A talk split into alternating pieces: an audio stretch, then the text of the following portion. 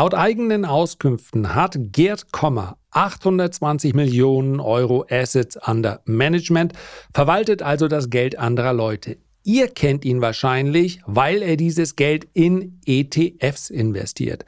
Deswegen gilt er auch als der ETF-Papst in Deutschland und bekanntermaßen handele ich ja nun sehr gerne Einzelaktien und nutze Einzelaktien auch für den langfristigen Vermögensaufbau. Aktien versus ETFs. Da war es ja klar, dass wir irgendwann mal gemeinsam an einem Tisch darüber sprechen würden. Und das haben wir jetzt gemacht und zwar auf Einladung von Timo Bautzus in seinem neuen Kanal. Es war ein sehr unterhaltsames Gespräch. Ihr könnt euch das Ganze anschauen und zwar auf YouTube. Den Link, den packe ich euch hier unten in die Show Notes. Ist lohnenswert unter anderem deshalb, weil er gestanden hat, einmal ist er doch schwach geworden und hat in eine Einzelaktie investiert. Welche das war, schaut's euch an. Herzlich willkommen bei Erichsen Geld und Gold, dem Podcast für die erfolgreiche Geldanlage. So, eine Warnung. Heute geht es um eine bullische Studie zum Thema Uran seitens der Bank of America.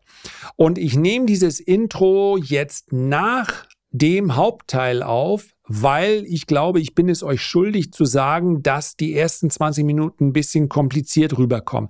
Ich beteuere also in den ersten Minuten meine Absicht, mich komplett aus allem rauszuhalten, natürlich aus der Diskussion Atomkraft ja oder nein. Und dann kommt der Teil der Studie Nuclear in Numbers, wo es darum geht, wie viele Reaktoren gibt es denn, wie viel CO2 kann man vermeiden und so weiter. Und weil mir das ein bisschen einseitig erschien, kann es sein, dass ich an der einen oder anderen Stelle dann doch einen persönlichen Kommentar eingefügt habe und dann musste ich auch noch, auch das möchte ich euch sagen, da müsste ich gleich mal googeln, wie viel nun ein Inch sind und wie viel eine Gallone. Und da habe ich mich dann auch noch grob verschätzt. Also die ersten 20 Minuten sind nur für Liebhaber geeignet. Ab etwa der 20. Minute geht es dann darum, wie man auch, wenn man das möchte, in dieses Thema investieren kann. Selbst in dem Teil habe ich dann aber ein bisschen zu viele Warnungen eingebaut. Eigentlich sollte ich die Podcast-Folge heute so gar nicht veröffentlichen, aber ich habe heute sowieso schon eine ganze Podcast-Folge gestrichen, weil ich mir nicht ganz sicher war, ob ich den Inhalt überhaupt mit euch teilen darf. Und ich war mir diesmal so unsicher, dass ich es nicht gemacht habe. Keine Geheimniskrämerei. Irgendwann werde ich dann diese Studie auch gerne mal bringen, aber ich kann mir auch nicht mit jedem Investmenthaus anlegen. Wer weiß, vielleicht wäre auch nichts passiert. Aber was ich damit sagen wollte, ich nehme dann eine gesamte Podcast-Folge auf dann bespreche ich mich mit jemandem und wir sagen, nee, wir löschen das alles wieder. Und das ist für mich natürlich die größte Enttäuschung überhaupt. Ich bin auch schon so ein bisschen heiser und genervt, dass ich jetzt gesagt habe, naja, was für eine tolle Idee, dann gleich noch eine Podcast-Folge aufzunehmen. Wie gut soll die wohl, wohl werden? Na, das ist ja mal echtes Marketing, was ich hier mache. Also, dann legen wir los. Um das gleich zu Beginn mal klarzustellen. Ich möchte überhaupt keine Diskussion im Keim ersticken. Man sollte darüber diskutieren, Atomkraft ja oder nein, und man muss das sowohl auf nationaler Ebene besprechen als auch international. Es gibt natürlich ein Totschlagargument. Das gibt es allerdings in ganz vielen Bereichen. Man kann also sagen, naja, wenn um uns herum überall Atomkraftwerke gebaut werden, warum sollten wir das nicht mitmachen? Wenn es denn zu einem Unglück käme, dann säßen wir ja im gleichen Boot. Unter dem gleichen Argument oder dem Deckmantel eines Arguments könnte man natürlich auch sagen, Umweltschutz macht auch keinen Sinn. Wenn in China Kohlekraftwerke neu gebaut werden, warum sollen wir uns denn über das Klima Gedanken machen? Ist doch alles egal.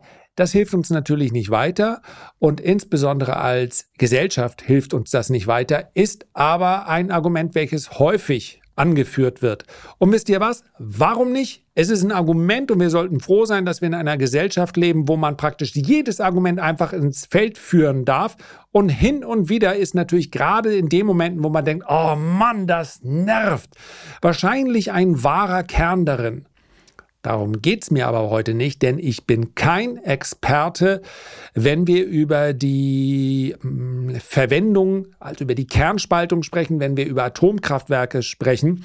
Und von dem her macht eine Diskussion auch herzlich wenig Sinn. Das wäre eine Diskussion mit mir selber, es wäre also ein Monolog eines Nicht-Experten.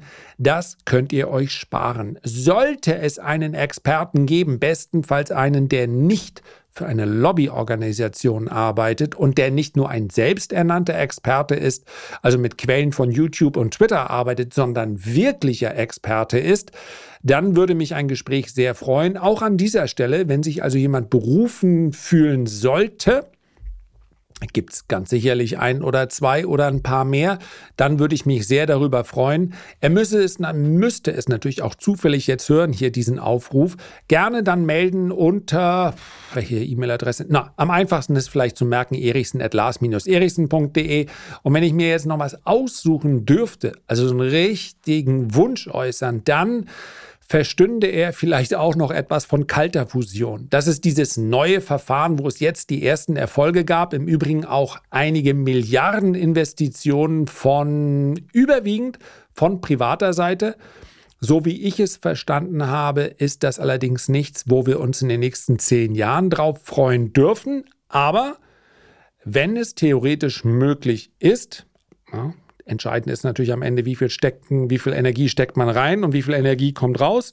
Ja, es wird dann irgendwann in einem Energiemix vielleicht kommen, wobei das, naja, wie gesagt, ihr merkt schon, ich bin kein Experte, aber wenn man tatsächlich Kernfusion, also Wasserstoffisotope, richtig? Ja? Als Brennstoff benutzen Fusionsreaktoren nämlich Wasserstoff oder Helium. Und Meerwasser ist voll von Wasserstoff. Leider tut es aber nicht einfach irgendein dahergelaufener Wasserstoff. Die Reaktion braucht spezielle Isotope namens Deuterium und Tritium, die mehr Neutronen haben. Da gibt es eine kontrollierte Kernfusion, eben das Gegenteil einer Spaltung. Und das führt dazu, dass es eben keine äh, thermonukleare Reaktion gibt.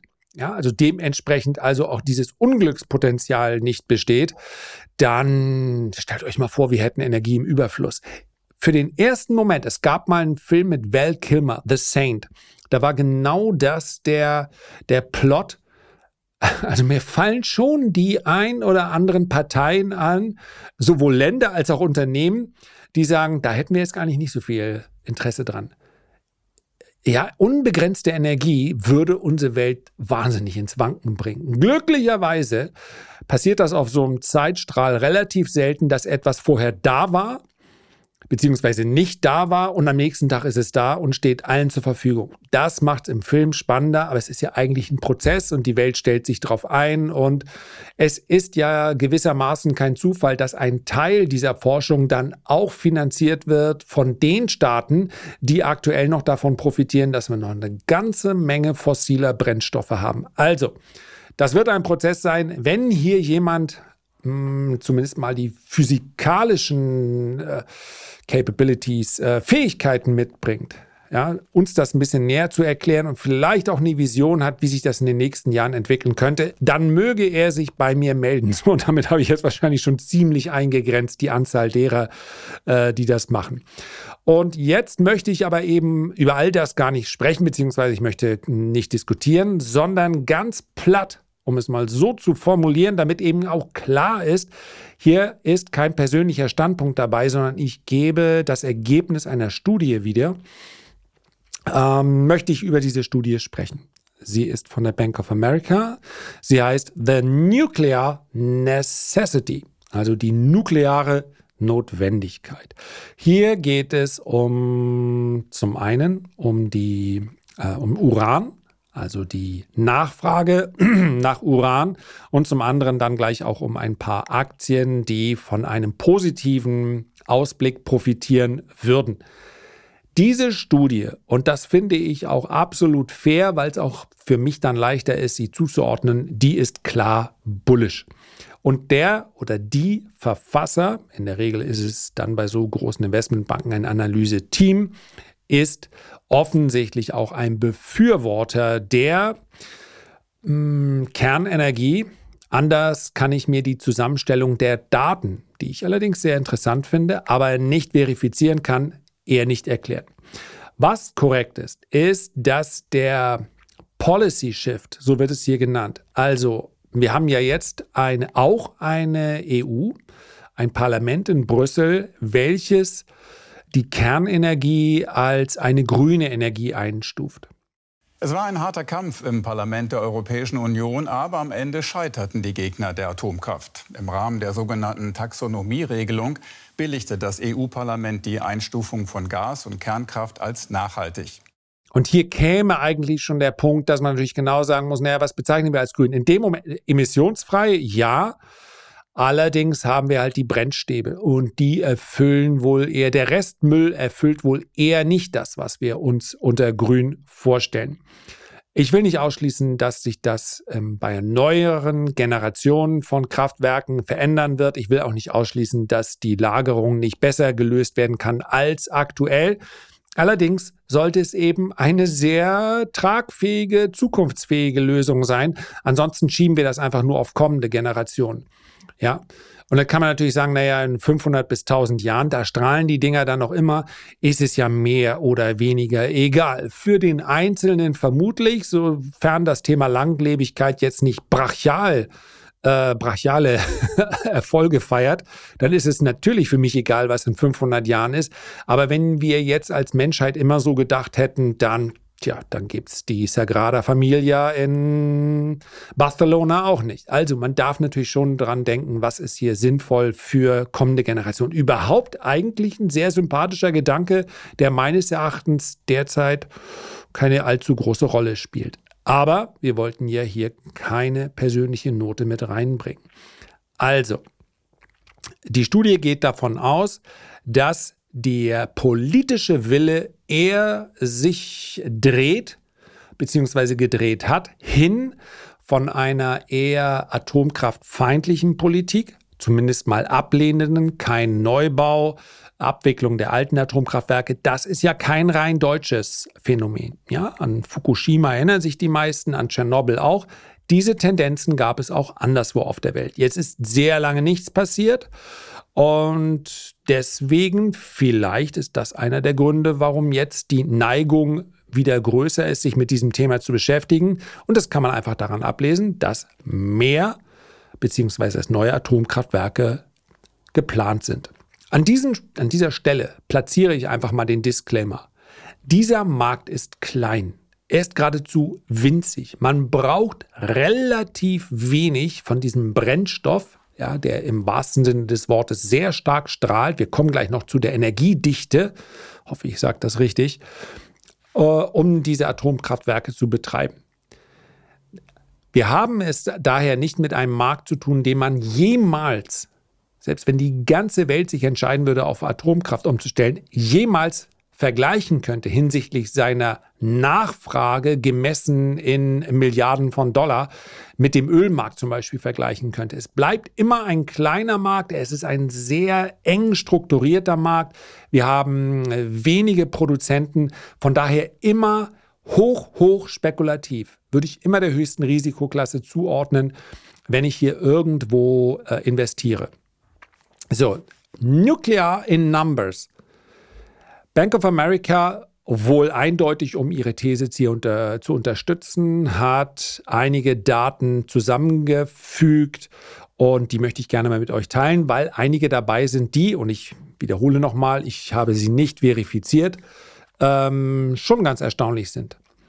437 ist die Anzahl der Reaktoren ja, aktuell in sich im Betrieb befindlichen Reaktoren in der Welt. 90 Prozent dieser Reaktoren wurden in den 70er und 80er Jahren gebaut. 60 neue Reaktoren sind derzeit in der Under Construction, also bereits in der Erstellungsphase. 100 weitere sind geplant und äh, dazu gehören auch die älteren Reaktionen, die erneuert werden sollen, um ihre Lebenszeit für weitere in etwa 80 Jahre zu verlängern. 50 Prozent der Achtung, nicht der weltweiten Energie beziehungsweise Elektrizität, darum geht es, Electricity, 50 äh, Prozent der emissionsfreien Elektrizität in den USA ist nuklear. Nuklear, ich muss es immer genau, weil das sind natürlich entscheidende Daten, nicht 50 Prozent der weltweiten Elektrizität sind äh, nuklearen Ursprungs, sondern 50 Prozent der emissionsfreien Elektrizität. Die anderen kommen dann vermutlich aus Windkraft und Solar. 10 Prozent der weltweiten Elektrizität insgesamt sind nuklearen Ursprungs, kommen also aus Atomkraftwerken, das muss man nicht verklausulieren. 60 Gigatonnen von CO2 sind in den letzten 50 Jahren vermieden worden durch äh, Nuclear Power, also nukleare Energie. Das ist natürlich eine Zahl, die für sich genommen rein gar nichts besagt, aber klingt nach einer ganzen Menge. Ein Inch Pellet aus Uran entspricht der Energie, die man dort rausgewinnen kann, von 120 Gallonen Öl, 17.000 Quadratfuß Natural Gas oder einer Tonne Kohle. Jetzt hätte ich natürlich ein Inch, one Inch ist in Zentimetern, nur dass man 2,54, also ein 2,54 Zentimeter langes Pellet entspricht ähm, aus Uran entspricht 120 Gallonen Öl. Und wer jetzt sagt, Gallone ist, ich meine, das ist 10, irgendwas, oder? Ach komm, jetzt mache ich mich wirklich lächerlich, wenn das komplett verkehrt ist. Eine Gallone ist, ach, nicht 10, 3,78.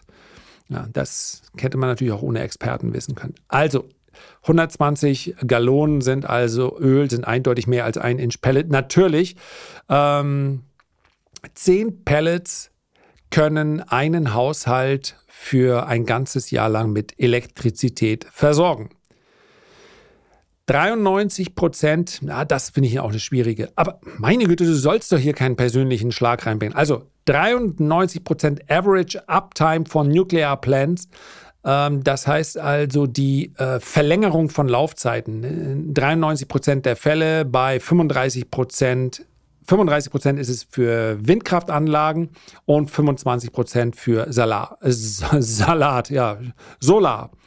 75 Joule in Form von Energie, beziehungsweise es ist ja die, ähm, so wird ja die Menge an Energie angegeben. Return for every one Joule of energy invested in nuclear power production. Also ein Joule Energie investiert in ein, ein Atomkraftwerk, Nuclear Power Production, ähm, entspricht, äh, sorgt dafür, dass man 75 Joule zurückbekommt. Bei fossilen Brennstoffen braucht man für die, für die gleiche Zahl 30 Joule, also etwa 30 mal so viel. Bei Solar braucht man neunmal so viel, äh, Wind und Biomasse viermal so viel. Ganz ehrlich, liebe Bank of America, die natürlich überhaupt nicht weiß, dass ich diese Studie bespreche. Ehe ich mir hier zum Trottel mache, könnt ihr das auch anders ausdrücken. Also, das, was man rausbekommt, wenn man eine Einheit reinsteckt, ist, man braucht für die gleiche, für die gleiche Energie braucht man 30 mal so viel fossilen Brennstoff, man braucht neunmal so viel Solarbrennstoff und viermal so viel Wind und Biomasse. 22 Cent Kilowattstunde Strom kostet das durchschnittlich in Frankreich. Äh, dort haben wir ja rund 70 Prozent der äh, Elektrizität kommt aus Kernkraftwerken. In äh, Deutschland sind es 40 Cent. Sind wir wirklich bei 40 Cent? Kernkraft. Das überprüfe ich jetzt live hier. Haben wir wirklich Kilowattstunde Strom? Was kostet die Kilowattstunde Strom in Deutschland. Also im Mittel sind wir bei 32,2 Cent. Das, jetzt hätte ich beinahe noch was anderes gesagt, aber es kommt ja heute nicht auf meine Aussagen an. Dass in Frankreich derzeit es viel, viel, viel teurer ist, weil die ganzen Atomkraftwerke, viele von denen nicht laufen. Ähm, das gehört aber auch zur Wahrheit. So, das kann ich ja sagen, ohne hier in irgendeiner Art und Weise Einfluss zu nehmen. Aber die Daten scheinen mir dann schon teilweise recht grob dargestellt oder sie sind veraltert. Und um klarzumachen, wie viel günstiger tatsächlich ähm, die Elektrizität wird, wenn man überwiegend aus nuklearem ähm, Power, ich, tut mir leid, dass ich hier immer heute wirklich in diese äh, Beschreibung abrutsche, also aus Atomkraftwerken seinen Strom bezieht, dann kann man sich das anschauen in South Carolina, da sind 56 Prozent, da kostet die Kilowattstunde Strom 14 Cent. Äh, in Kalifornien sind es 27 Cent, da kommt nur 10 Prozent aus ähm, Atomkraftwerken. Soll also doppelt so teuer sein. Ich denke, das ist, was man uns an diesem Punkt sagen möchte. Elektrische Elektrizität kostet nur die Hälfte, wenn sie nuklearen Ursprungs ist. Puh, gleich haben wir es. 122, nee, das lassen wir aus. Also das ist, weil die durchschnittlichen Kosten, um ein Atomkraftwerk zu betreiben, die sind natürlich günstiger selbst wenn man die Erstellung mit reinnimmt, das liegt an der langen Laufzeit. Deswegen ist der Vergleich ein bisschen schwierig. Ich gebe es aber mal mit. Das wird hier so angegeben, dass es, dass die Windkraft etwa dreimal so teuer ist, die Solaranlagen etwas, etwa viermal so teuer. Das ist tatsächlich aber, wenn man sich genau hinschaut, ja, da, der, Ihr seht schon, wir brauchen noch den Experten, aber nach meinem Verständnis ist der Bau eines Atomkraftwerkes durchaus teurer als einen entsprechenden äh, Windpark aufzubauen oder auch einen Solarpark. Aber durch die lange Laufzeit, sofern man die Betriebskosten konstant hält, äh, sinkt das natürlich. Ja, das ist ja ähm, in, in einem Vergleich ganz wichtig, wie lange so eine Anlage dann in Betrieb ist. Also das brauchen wir nicht. Also wie viel Platz man dafür braucht, ist nur wirklich nicht entscheidend. Was meines Erachtens stimmt, und ich entschuldige mich, dass ich am Anfang gesagt habe, ich würde hier überhaupt nicht meine persönliche Meinung reinbringen, aber die, hier sind eben Daten drin, die, die, bei denen ich nicht sicher bin, ob sie der Diskussion so beitragen. Also hier wird gesagt, dass man durchaus Bananen essen kann, die im Umkreis von solchen Atomkraftwerken stehen, weil die radioaktive Strahlung bei modernen Atomkraftwerken so gering ist, dass man sich darüber keine Sorgen machen muss. Das heißt also, die Verstrahlung solcher äh, Bananen im Umkreis, mich würde interessieren, wo man das gemessen hat, aber anyway, äh, im Umkreis von Atomkraftwerken ist, äh, liegt im Durchschnitt der Verstrahlung, die es auch an anderen Orten gibt, äh, im Gegensatz zu äh, den Bananen, die im Umkreis von Kohlekraftwerken sich aufhalten, dort ist die Belastung etwa 33 mal höher. Ja, das ist keine ganz große Überraschung, weil natürlich äh, direkt im Umkreis von solchen Kohlekraftwerken dann direkt vor Ort auch dementsprechend das ausgestoßen wird, was wir eigentlich nicht haben wollen. Und äh, natürlich mit dem Regen dann direkt auf die Pflanzen drumherum. Aber wer baut denn bitte schön auch eine Bananenplantage direkt neben ein Kohlekraftwerk? So,